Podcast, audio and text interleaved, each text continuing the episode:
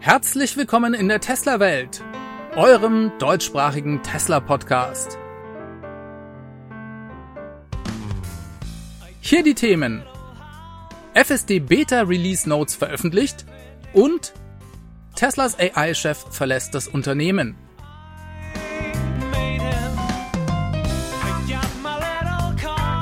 Mein Name ist David und dies ist die Folge 236.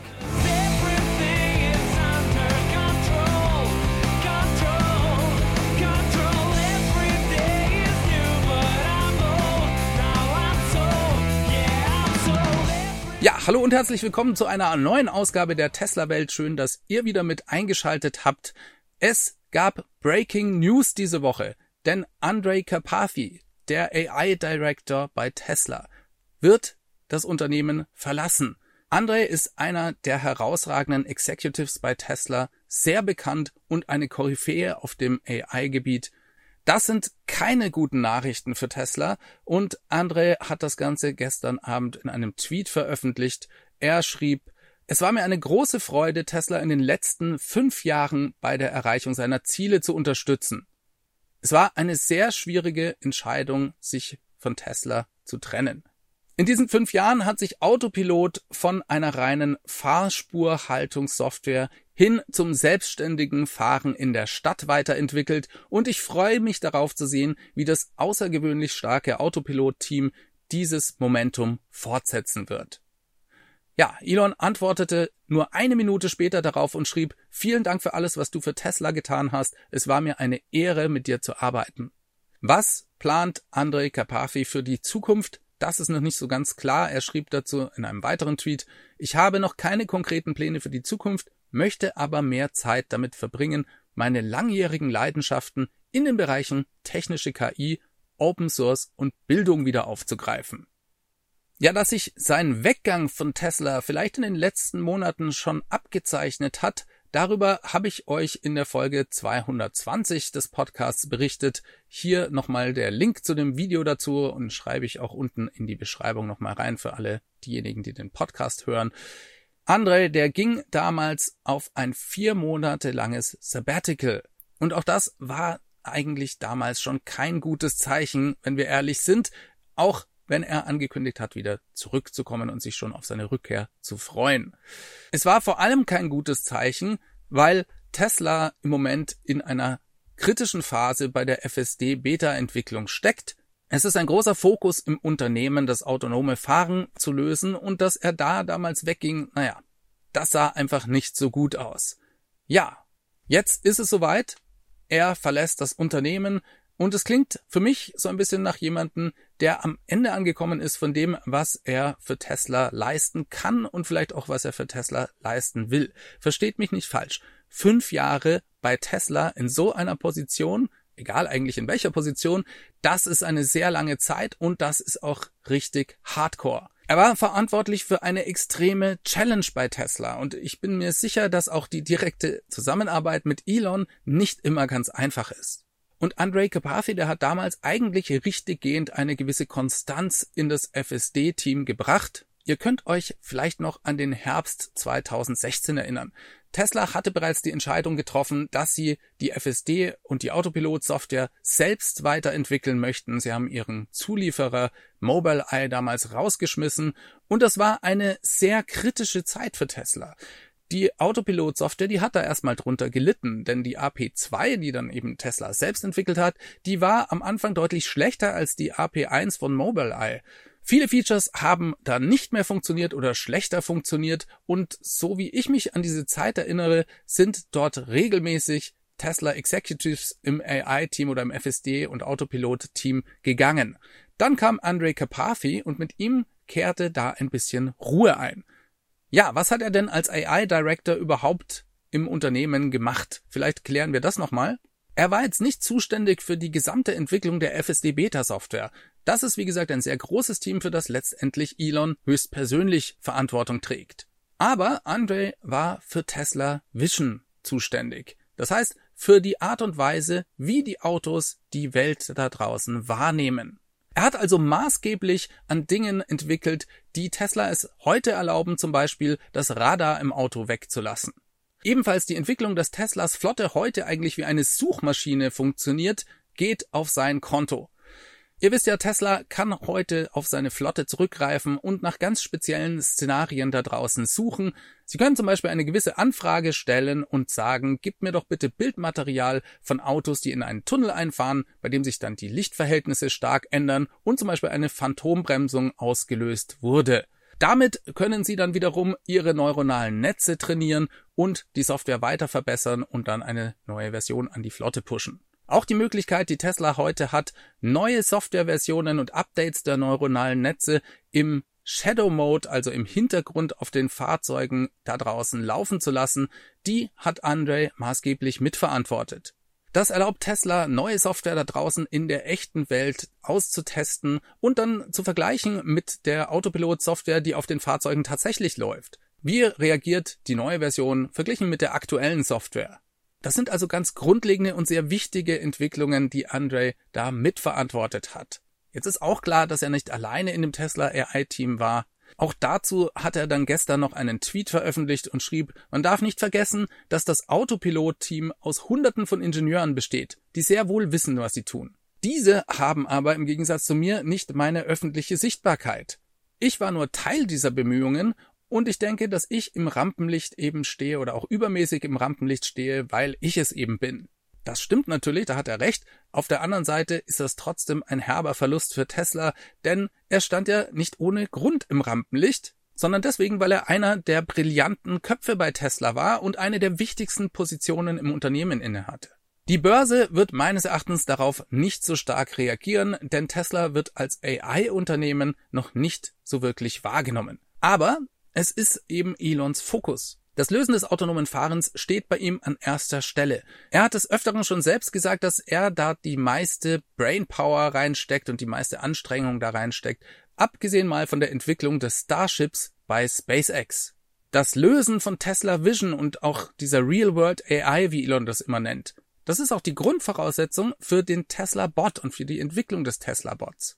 Naja, und Andre Carpathy, der war eben einfach auch ein Star bei Tesla. Das muss man mal ganz offen so sagen.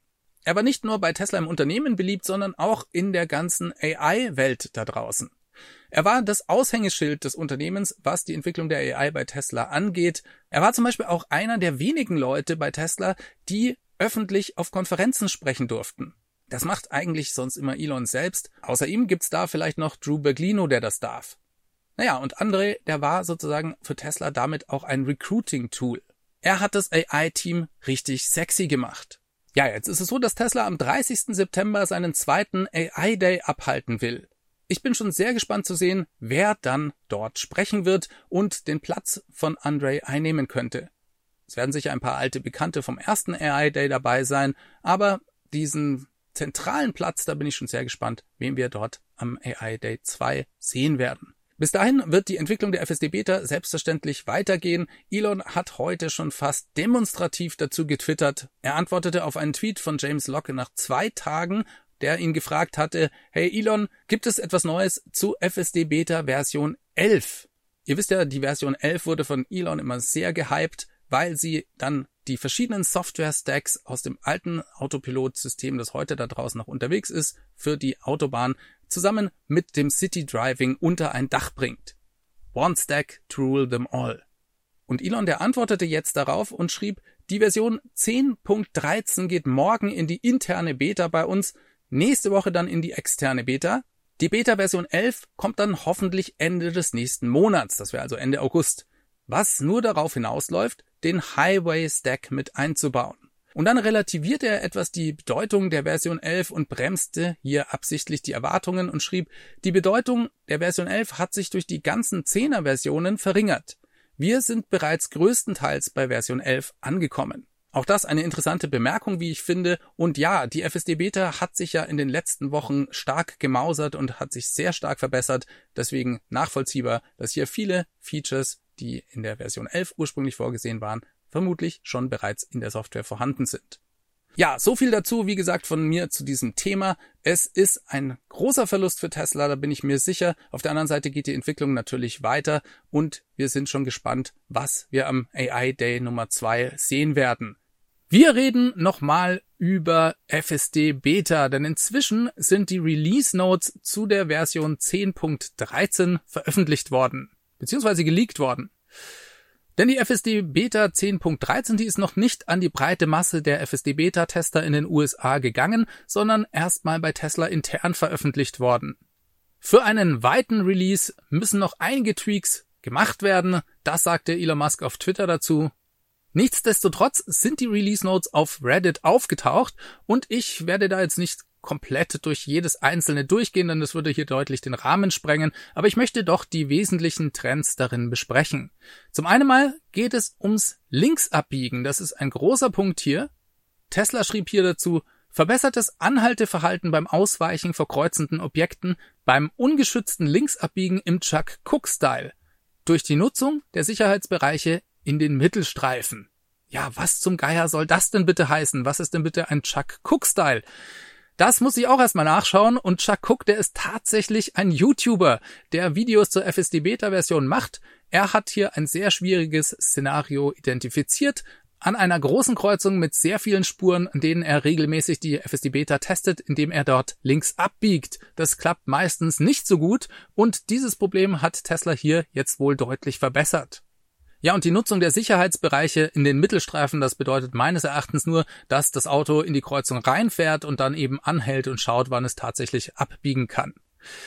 Ein weiterer großer Punkt ist das sogenannte Creeping auf Englisch, das heißt das sich nach und nach herantasten an eine Kreuzung.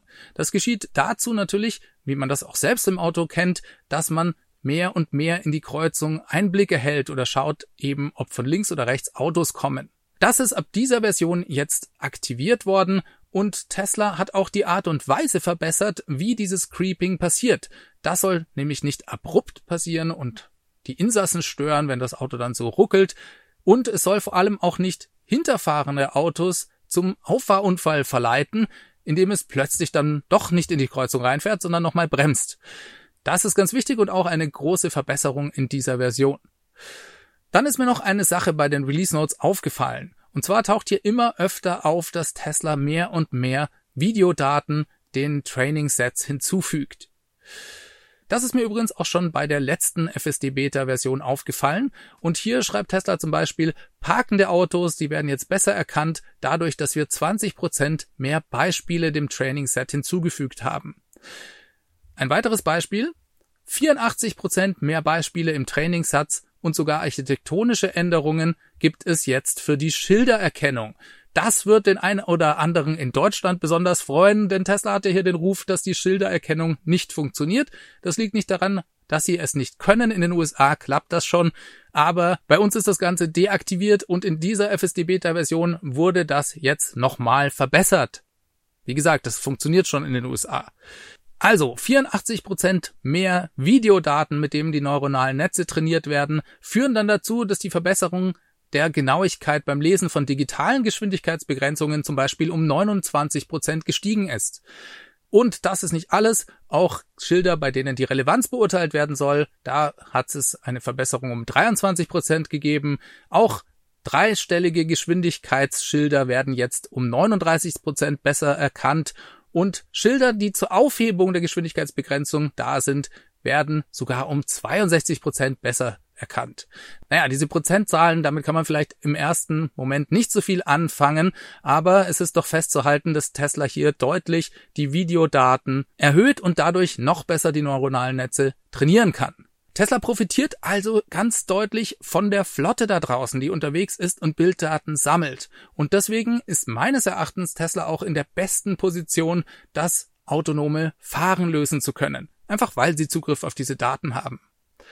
Ja, was gab es noch in den Release Notes? Weniger falsches Abbremsen an Fußgängerüberwegen durch bessere Erkennung von Fußgängern und Radfahrern, die nicht dem Auto in die Quere kommen werden. Das kennt jeder Autopilotfahrer, wenn er an jemanden vorbeifährt, der vielleicht so ausschaut, als würde er auf die Straße treten, dann flippt Autopilot manchmal aus und tritt auf die Bremse. Das ist im Zweifelsfall natürlich besser, denn man möchte ja auch nicht, dass der Fußgänger dann vom Auto erfasst wird, aber manchmal passiert das eben auch unnötigerweise und das hat jetzt Tesla hier nochmal verbessert. Ebenfalls bemerkenswert fand ich die verbesserte Positionierung innerhalb einer Fahrspur auf breiten Straßen. Das kennen Autopilot-User hierzulande auch, dass wenn die Straße sehr breit ist, dass dann das Fahrzeug Schwierigkeiten hat, manchmal sich zu entscheiden, wo es denn jetzt genau fahren soll. Nichts in diesen Release Notes steht übrigens zum Thema Kreisverkehre. Das hat der Elon Musk auch schon mal auf Twitter angekündigt. Ein weiterer Punkt hat noch gefehlt, den Elon ebenfalls schon mal auf Twitter besprochen hat, und zwar das Anfahren von GPS-Punkten in Gegenden, wo kein Kartenmaterial existiert. Vielleicht ist das trotzdem in dieser Version enthalten. Das sind, wie gesagt, nur geleakte Release Notes von einer internen Veröffentlichung bei Tesla. Reden wir mal noch kurz über ein Update zu Teslas Fabriken. Ihr wisst ja, dass diese gerade überarbeitet werden. Sowohl in Shanghai als auch in Berlin wurde die Produktion dazu angehalten. Und es gibt hier neue, ich nenne es mal Gerüchte, die habe ich vom Podcast von meinem Kollegen Rob Maurer, der den Tesla Daily Podcast macht. Übrigens ein hervorragender Podcast, solltet ihr mal reinhören, wenn ihr Englisch könnt. Er hat keine richtige Quelle angegeben, deswegen behandle ich das jetzt erstmal als ein Gerücht, aber er sagte, dass die Model Y Produktion in Shanghai bereits wieder gestartet ist. Die Bearbeitung der Produktionslinien ist also dort bereits abgeschlossen. Was jetzt angegangen wird, ist die Bearbeitung der Model 3 Linien. Dies könnte bis zu drei Wochen dauern, sodass dort die Produktion bis 5. August vermutlich gestoppt ist. Es wird also dazu führen, dass wir im nächsten Quartal sehr viele Model Y aus Shanghai sehen und vielleicht nicht ganz so viele Model 3. Ja, einen weiteren interessanten Punkt dazu, den habe ich aus den Kommentaren, die ihr mir hier immer netterweise schreibt. Das finde ich sowieso immer ganz klasse, denn hier kommen manchmal interessante Aspekte zum Tragen, die ich gar nicht so auf dem Schirm habe. Von dem her weiter Kommentare schreiben, finde ich klasse, wenn ihr euch meldet, denn ich kann ja auch nicht alles wissen und es ist immer ganz toll, hier euren Input zu haben. Jemand schrieb mir hier dazu, dass es ganz normal sei, dass im Sommer Automobilunternehmen ihre Produktionslinien mal überarbeiten. Das dient selbstverständlich Maintenance-Zwecken, aber eben auch der Vorbereitung neuer Modelljahre. Ja, und das stimmt natürlich und das ist ein Punkt, den habe ich gar nicht auf dem Schirm gehabt. Das ist durchaus interessant, denn auch bei Tesla gibt es inzwischen ja sowas wie Modelljahre, das heißt manche Verbesserungen, die bringen sie immer zum Ende des Jahres eigentlich und dazu könnte es jetzt sein, dass sie bereits jetzt die Produktionslinien umstellen. Sehr gespannt bin ich darauf, was da also demnächst aus Shanghai bei uns hier aufschlägt. Ich möchte jetzt hier keine falschen Gerüchte streuen, aber ich habe da immer so ein bisschen die Hardware 4 im Hinterkopf und auch die neuen Kameras. Vor ein paar Wochen, da habe ich euch von einem Bericht erzählt, der über einen großen Deal für neue Kameras bei Tesla hindeutete. Und die Hardware 4, die sollte ja ursprünglich zusammen mit der Einführung des Cybertrucks in die Fahrzeuge kommen, also zumindest in den Cybertruck. Und der sollte Ende 2022 ursprünglich auf den Markt kommen. Der Cybertruck kommt definitiv nicht, das wissen wir. Aber vielleicht hat ja Tesla die Hardware 4 bereits fertig und vielleicht kommt die ja Ende des Jahres dann in die Fahrzeuge. Wir werden sehen, das ist reine Spekulation, also bitte versteht das nicht falsch, aber es ist sehr spannend zu beobachten, was hier demnächst für uns aus Shanghai kommen wird. Wir wechseln mal das Thema und reden über ein paar Tweets, die Elon diese Woche noch geschrieben hat. Zum einen mal schrieb da jemand, bitte baut eine Klimaanlage mit einem HEPA-Filter. Die Allergien bringen mich zurzeit um. Und Elon, der antwortete darauf und schrieb, ja, das ist auf unserer Liste der zukünftigen Produkte. Das sei besonders wichtig an Orten wie Austin, Texas, wo besonders viele Pollen unterwegs sind. Fand ich spannend, dass Elon das hier nochmal erwähnt hat. Dazu gab es ja schon viele Tweets in der Vergangenheit. Ein HVAC-System, so wie er das hier schreibt, das ist übrigens nicht nur eine Klimaanlage, sondern es kann auch eine Heizung sein. Sehr spannend wäre es, wenn Tesla hier bald so ein Produkt auf den Markt bringen könnte. Dass sie das Know-how dazu haben, das wissen wir bereits. Allerdings fehlen einfach die Kapazitäten dazu. Ja, dann ging es noch um Computerspiele. Und zwar arbeitet Tesla an einer Steam-Integration. Dazu hatte er sich in der Vergangenheit auch schon etwas vage geäußert. Jetzt schrieb er nochmal, wir machen Fortschritte bei der Steam-Integration und die Demo gibt's wahrscheinlich nächsten Monat bereits. Das ist doch mal spannend. Ja, die Frage ist, wie sowas aussehen könnte. Ihr kennt Steam vielleicht.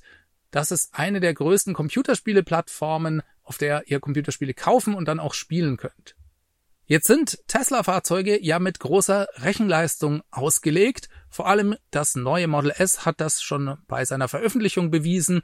Dort lief sogar das High-End-Spiel Cyberpunk 2077, ich glaube sogar mit 60 Frames per Second. Rechenleistungen wie bei einer PlayStation 5 sind hier locker vorhanden und selbstverständlich könnte man hier auch Steam-Spiele spielen. Elon, der hatte sich in der Vergangenheit dazu mal geäußert und gesagt, ihm ist nicht so ganz klar, ob es besser sei, ausgewählte High-End-Spiele in den Tesla zu bringen oder ob es besser sei, eine große Masse an Spielen zu adaptieren. Ja, wir dürfen sehr gespannt sein, wie die Steam-Integration im Tesla ausschaut. In einem Monat könnte es dazu bereits eine Demo geben.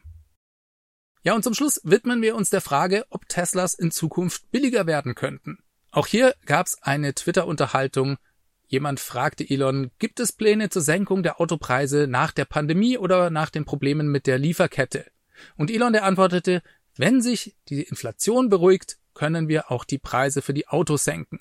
Wie ist das Ganze einzuschätzen? Ich denke natürlich, mit sinkender Inflation kann man auch die Preise senken, da hat er schon recht. Auf der anderen Seite ist die Nachfrage nach Tesla-Fahrzeugen derart hoch und die Kapazität derart begrenzt, dass ich hier auf absehbare Zeit keine Preissenkungen sehe. Ganz im Gegenteil, ich glaube sogar, dass Model 3 und auch Model Y vor allem in Deutschland hier noch teurer werden könnten.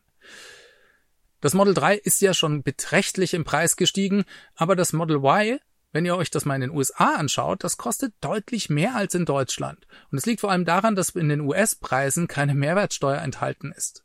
Naja, und die Vergangenheit hat einfach gezeigt, dass hohe Preise in den USA auch irgendwann zu uns nach Europa kommen.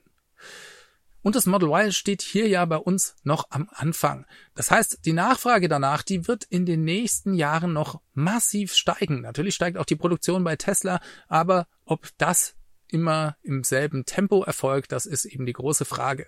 Und solange die Nachfrage so hoch ist, kann Tesla die Preise einfach auch nicht senken. Denn sonst warten wir alle jahrelang auf die Fahrzeuge und das ist eben auch nicht Sinn der Sache und bringt auch niemandem was, wenn er ein Fahrzeug bestellt und dann erst in drei Jahren bekommt. Also, ihr seht, ich bin da etwas skeptisch, auch wenn Elon schreibt, wenn die Inflation sinkt, senken wir die Preise. Wir werden sehen, wie das ausgeht und zumindest ist es ein positiver Hinweis für die Zukunft, falls die Inflation dann mal wieder sinkt. Damit komme ich für dieses Mal zum Ende. Ich hoffe, ihr hattet Spaß. Dann lasst mir ein Like und ein Abo da. Darüber würde ich mich freuen. Die Podcast-Hörer, die können das Ganze natürlich in ihrer Podcast-App bewerten. Diese Woche findet übrigens am Mittwochnacht noch der Earnings Call statt. Ich bin mir noch nicht ganz sicher, ob ich es schaffe, am Donnerstag eine Folge dazu zu veröffentlichen. Auf jeden Fall verpasst ihr es nicht. In der nächsten Folge geht es um den Earnings Call und um das Finanzergebnis bei Tesla, das ja auch immer sehr spannend ist. Ich wünsche euch bis dahin alles Gute. Macht es ganz gut. Bis zum nächsten Mal. Ciao, ciao. Diese Sendung wurde freundlicherweise vom Tesla Owners Club Helvetia, dem jungen und initiativen Tesla Club aus der Schweiz und dem TFF, dem Tesla Fahrer und Freunde e.V. unterstützt. Beide Clubs sind die Herausgeber des T&E Magazins. Das Podcast Mastering kommt diese Woche vom Daniel.